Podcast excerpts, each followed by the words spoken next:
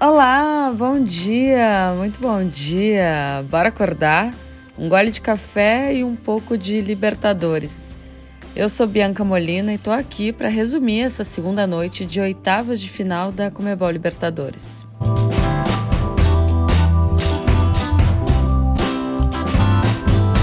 O Palmeiras foi até o Paraguai e trouxe na mala uma bela de uma vitória sobre o Cerro Portenho, 3 a 0.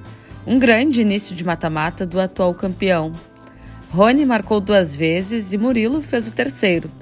Destaque também para o Scarpa, que participou de dois dos três gols da noite. Mas não existe destaque maior para a gente dar do que para ele, que leva o apelido de rústico. Rony tá fazendo história, viu? Chegou a 16 gols em Libertadores pelo Palmeiras, assumiu a artilharia isolada do clube na história da competição e ainda empatou com Pelé e Zico entre os maiores artilheiros brasileiros. Não é pouca coisa não, né?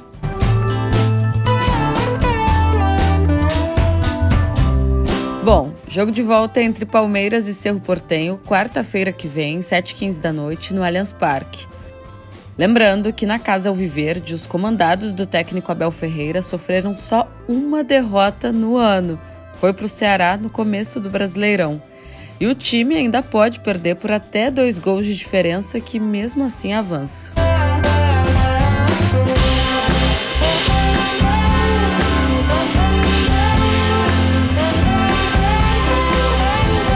Quem também começou bem fora de casa foi o Flamengo. Placar mais magrinho, é verdade, mas ainda assim uma vitória sempre fundamental para ter vantagem. Na Colômbia, o time venceu o Tolima por 1 a 0, gol de Andrés Pereira. Um golaço, diga-se de passagem. E vale destacar que provavelmente essa tenha sido a última partida dele pelo clube, já que o contrato de empréstimo que o Flamengo tem com o Manchester United encerra hoje, quinta-feira. Além do Andreas, Rodinei e Léo Pereira foram nomes que se sobressaíram na partida. Agora a decisão será no Maracanã, quarta-feira que vem. Um empate classifica o time carioca.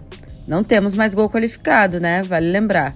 Então, qualquer vitória simples do Tolima leva a partida para os pênaltis.